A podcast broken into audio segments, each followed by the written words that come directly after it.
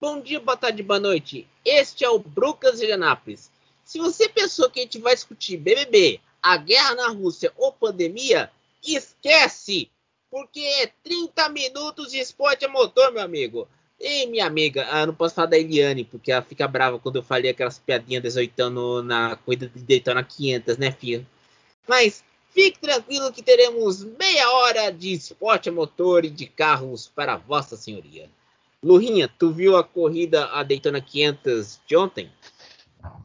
Claro que vi. Que corrida foi aquela, hein? Bom, só posso dizer que eu tô um pouco triste, né? Porque o Kyle Larson se ferrou bonito nas últimas voltas. Mas a vitória do Austin Cindric foi simplesmente antológica e tá nos anais do automobilismo. Isso é algo que ninguém vai tirar. Eu diria, na, não pode falar esse tema. Você sabe que não pode falar esse tema anais, sabe? É, Cê bem sabe lembrado. Você sabe que não pode falar esse termo, né, filho? Porque, Uhum. porque dá encrenca. Você sabe como que é agora todo mundo tá chatinho. Você sabe como que é, né? Totalmente. Mas vamos, vamos dizer assim, entrou para a história da NASCAR. Sim, porque o Austin Cindric ganhou em 2020 a Xfinity, correu algumas corridas na Cup Series no ano passado e logo na primeira corrida com o piloto full season da Penske ganha Daytona. É um, aliás, tem que lembrar, o Cindric é o fã do Elinho. Porque o pai dele trabalhou na equipe do Elinho na- nos tempos de Penske, né, meu caro Lurinha? Sim, verdade. Muito bem lembrado. E outra também. A gente tem que, lem- eh, tem que lembrar aqui que ontem eu tava. ah, ninguém foi socorrer. Poucos foram socorrer o nosso grande Emmanuel Weiman. Que está. Nossa, eu até fui. Eu, após a mensagem do Ricardo, eu, vou, eu fui para a transmissão. Fiquei por dois estágios. E eu ganhei a inimizade da Eliane. Eu não sei se ela gosta de mim ou não, mas ela já me mandou um Thomas César, não sei porquê. Eu Bom, não não tente entender, só isso que eu peço. É, Eu acho que não dá pra entender nada, filho, mas você, mas quando Nem você tente. vai entender, né, filho? Você fala uma coisa e vem um toma César do nada, eu não sei porquê. Eu entendo que ela pediu o, Ricard, o Ricardão, mas aí sabe como que é, né? Ricardão tava trabalhando. Mas no mundo da Fórmula 1, onde não tem crise, não tem incidentes diplomáticos, a Porsche e a Audi podem tomar a decisão de fornecer motores para as respectivas equipes, no caso Red Bull para a Porsche e McLaren para a Audi. Lurinha, você acha que o grupo Volkswagen vai, vai enfim entrar, enfiar os pés no ciclo da Fórmula 1? Ah, já passou da hora, né? A gente mais do que nunca quer ver a. Se não a Volkswagen em si, mas as montadoras, como Porsche, Lamborghini e até mesmo a Fiat, dentro da Fórmula 1. E, como eu falei há pouco, já passou da hora. Então, ainda mais na evolução que a categoria está tendo, a hora é agora. Eu vou dizer mais também. A, quem deu notícia primeiro foi a Motorsport.com em dezembro. Deu uma notícia semana passada sobre a questão das marcas Porsche e Audi entrarem na Fórmula 1. Ainda não foi confirmado. E só entrarão na Fórmula 1 a partir de 2026. Por causa Porque tem que lembrar que o, o novo motor de 2022 vai estar congelado por quatro temporadas. E, e aí, só em 2023 vai ter um novo motores el- quase elétricos, verdade, e vai fazer a festa. Aliás, hoje eu usar Autosport do mês de fevereiro, Lurinha, e eu li a matéria sobre o Mission R da Porsche, esse carrinho elétrico para corrida. O carrinho bonito esse carro, né? Bota lindíssimo nisso.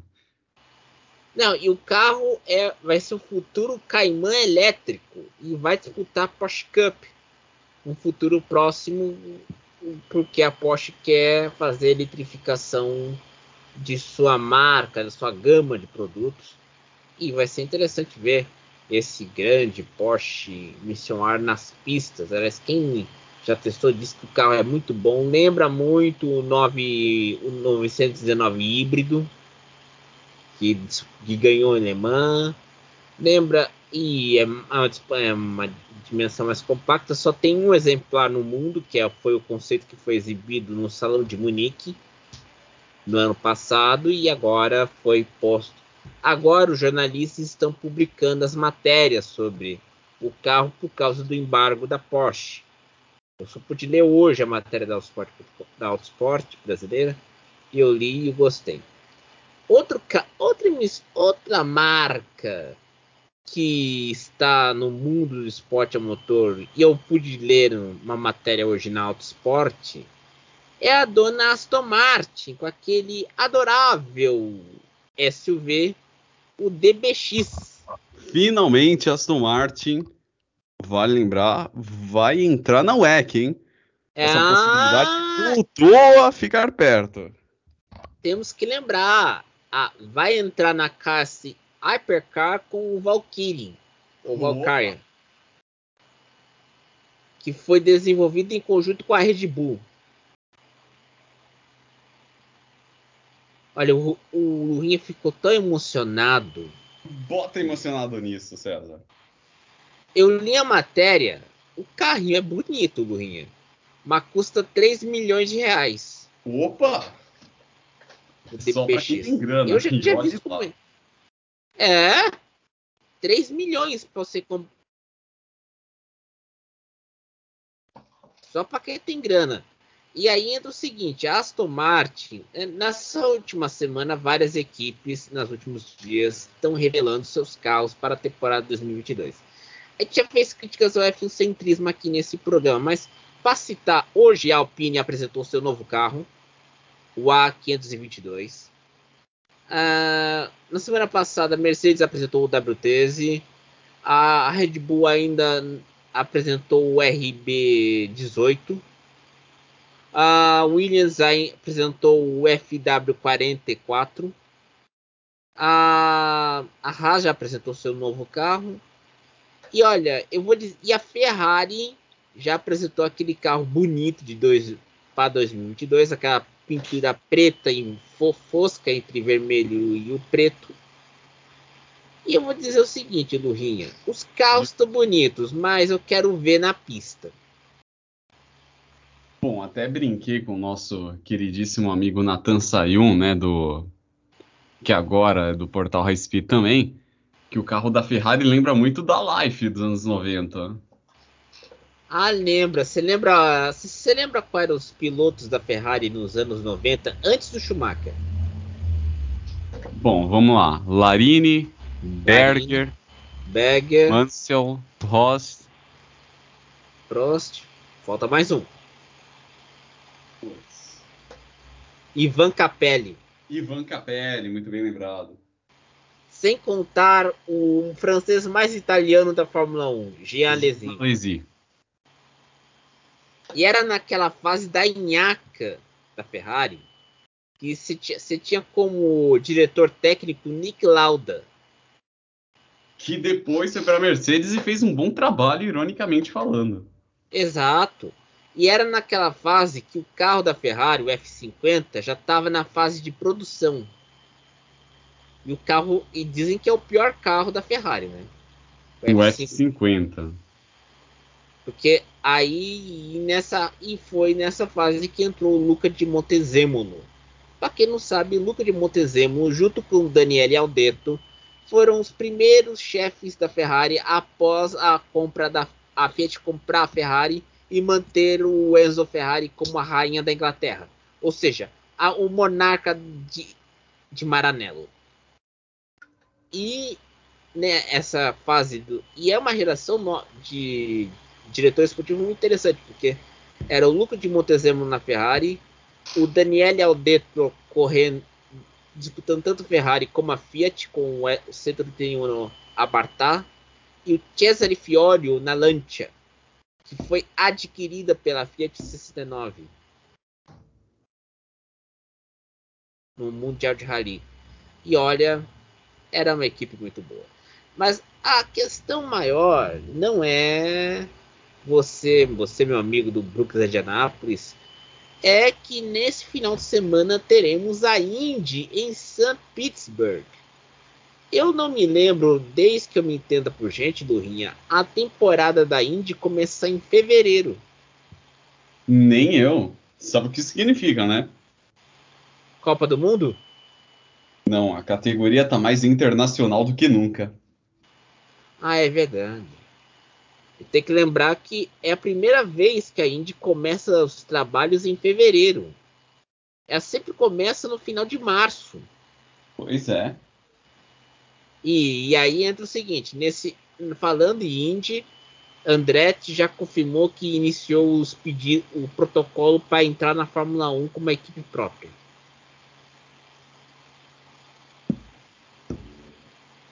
Eu, quando ouço o Lurinha batendo na mesa, quer dizer que alguma coisa deu errado. O que, que deu errado, Lurinha? ai, ai, esses planos do Michael Andretti de ir para a Fórmula 1. Vamos ver se vai dar certo ou não. Esse é o grande, o grande ponto da coisa hoje.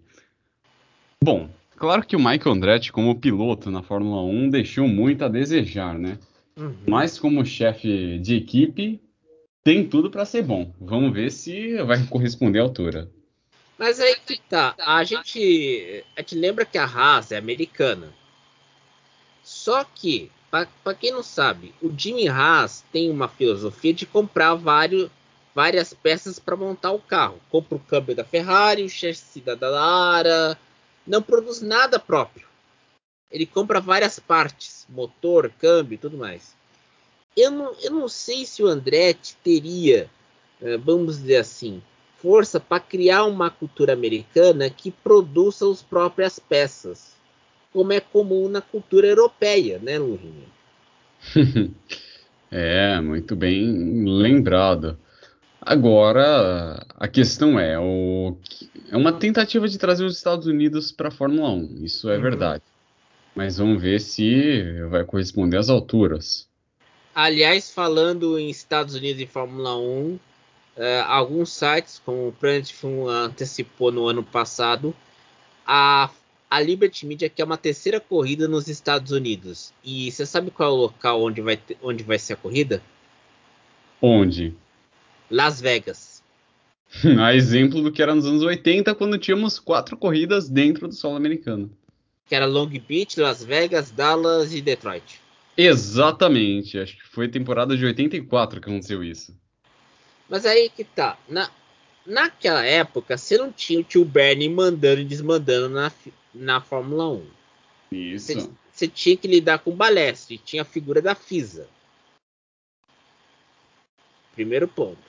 Segundo, Dallas provocou uma cena antológica da Fórmula 1 o Nadio Mansell desmanhando, desmaiando, desmaiando ali na, na reta de chegada, né? Exato. E dizia que o asfalto era tão bom que desmanchava no ar. Putz, grilo. Las Vegas deu problema porque a corrida era feita toda no estacionamento de um cassino. O Caesar's Palace. Exatamente. Long Beach foi a, é a menos pior, é o menos pior. Falei menos, eu vou ser execrado pelos professores de português. Como eu. é, eu já tô preparado para isso, filho. Já basta Eliane, agora você. Eu não vou julgar, prometo. Tá, obrigado, filho. Mas lá, Long Beach tem uma tradição de corrida de rua, tanto seria a única etapa de rua da INSA, junto com Detroit. Detroit também circuito de rua. Agora, o que eu fico assim meio impressionado é que o, a Liberty Media tem a meta de ter 25 corridas no calendário. Certo? 25. Uhum. Você vai colocar mais uma corrida nos Estados Unidos, Las Vegas. Seja aí você vai ter uma corrida sobrando. Que se está discutindo, já tem um 24 porque tem que contar Abu Dhabi, Qatar no ano no ano que vem. Sim, sim. O que se está discutindo é o fato de volta de uma pista como a Turquia. É, que a Turquia é o grande coringa da Fórmula 1, se a gente for ver, né? Já saiu uma vez, vai voltar outra, vai sair outra. Não, mas aí que tá. A gente tem que lembrar, a gente tá de pandemia. Esse calendário de 2023, que foi 2022 divulgado pela FIA, vai ter mudanças, dependendo da, do grau, onde, do estágio onde está a doença em cada parte do mundo. Então, a gente tem que lembrar, o, a Fórmula 1, para vocês terem noção, vai começar no dia 18 de março no Bahrein e vai terminar no, em novembro em Abu Dhabi, para não chocar com a Copa do Mundo no Catar. E outra também, né, É. Lu? Pesado. Exato. E aí, vamos lá. 23 corridas entre março e novembro, você vai, você vai fazer a execrável rodada tripla. E a rodada... dia? Não, não tem dia, mas pelo andar da carruagem vai ser na Europa, na temporada europeia, vai ter que ter rodada tripla. Porque, Ai, Ah. meu Deus. putz, ah, nós, nós vamos trabalhar duro. Olha só. Imagina você. Duríssimo. Não, imagina o Lurinha, o High Speed tá contratando muita gente. Eu acho que é uma maravilha do seu Pedro. Lurinha vai ter que comentar a corrida ao meio-dia, no horário da macarronada, o horário da comida italiana no almoço de domingo, onde o tio pergunta das namoradas e a avó pergunta como, quantos anos você tem. Aí você vai ter que ir lá no quarto, abrir a câmera, comentar a corrida, tudo mais. Porque tem que lembrar, a corrida na a Fórmula 1, a corrida na Europa vai começar, as corridas todas da Fórmula 1 vão começar às 3 da tarde com salvas exceções, no Sim. horário local. Nesse ano, as, as três corridas de sprint vão ser em circuitos menores de 5 mil metros, que são Emília-Romagna, que é Imola, Spielberg na Áustria e Interlagos, Brasil. Sim, sim. Não vai ser mais em como foi nesse, no ano passado, Silverstone e Monza. Pa- Porque as equipes te- querem aumento do teto de gastos para poder custear a operação da corrida sprint. Outro ponto a ser discutido aqui, aqui. A Fórmula Indy vai começar mais cedo porque vai atender, atender a demanda da NBC. Porque a janela, a janela americana de tempo é fevereiro até novembro para ter carro. Em fevereiro até novembro você tem a NASCAR. Para a Índia é mais curto, é fevereiro até setembro. Para atender, porque a, a NBC transmite alguns eventos em sua rede de esportes, como por exemplo golfe, ou vai transmitir aquelas corridas de cavalo lá no Tennessee, que é coisa bonita de se ver. Você conhece o cavalo Justify? Não. O cavalo é bom, rapaz, mas não sei se aguenta o tranco. Eu, eu estou. É, o, aqueles. O conhecido Kentucky Derby. Corrida de cavalo americano. César, não manjo de corrida de cavalo. Aliás, a única corrida que eu manjo é carro e atletismo, e olhe lá, porque eu já fui praticante de corrida. É, filho, eu não manjo corrida de cavalo, mas o que eu vejo de amigo meu puto da vida com a NBC quando mostra a corrida de Kentucky lá no Twitter, em vez de, em vez de mostrar um esporte que vale a pena, é uma coisa de louco. Porque, porque por exemplo, a NBC perdeu os torneios de, de golfe. Vai tudo para ESPN, no ESPN Plus. Imagina que lindo, você tá lá querendo ver o Tiger Woods dando aquela aquele ar- usando o taco para mandar a bola lá para longe. Pegando bem no taco, né? Se A gente não pode fazer as piadas que o Tiger Woods fez antes do acidente. Você sabe por quê, né? Com certeza. Pegar no taco, né, filho? Ou a mulher pegar o taco dele para destruir a Cadillac dele, né? Ai. E olha que ele era patrocinado pela Buick. Putz, vai trair a Bilk com o Cadillac? Tudo na mesma montadora? É? Que bonito. Ah, meu Deus do céu.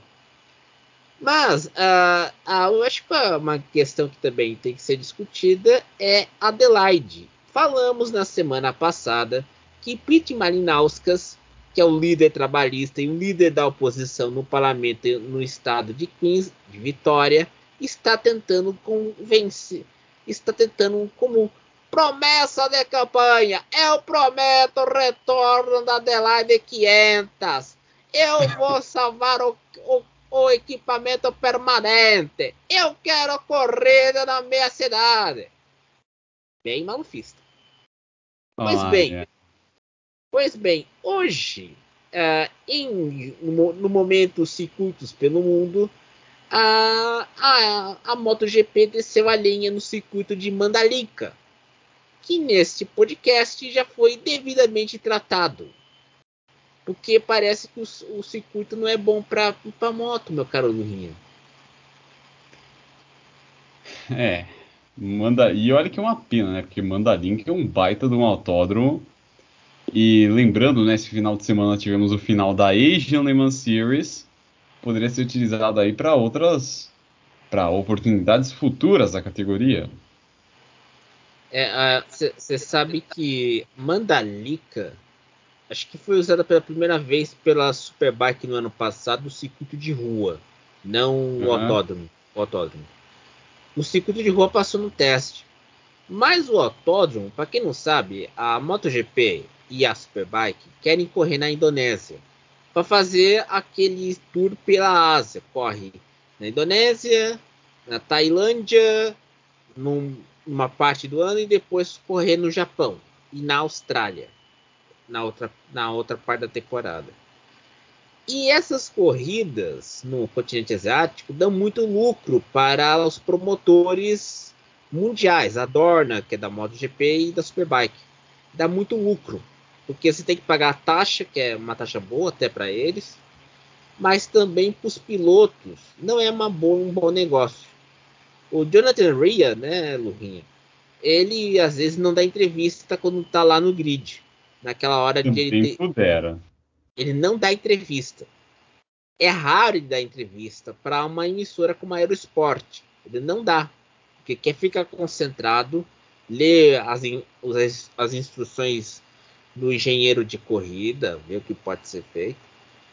Mas o que muita gente está perguntando, e é, é uma pergunta até interessante, é se nesse ano finalmente as categorias vão voltar para a Ásia as categorias de carro. Fórmula 1, Fórmula E. É o que mais queremos. Exato. Só que tem que lembrar, a Fórmula 1 não vai para a China, mas não está confirmado se vão para o Japão. Não está confirmado ainda. E olha aqui, o Japão nos últimos dois anos tem tido surtos e mais surtos de Covid-19 entre seus, entre seus cidadãos.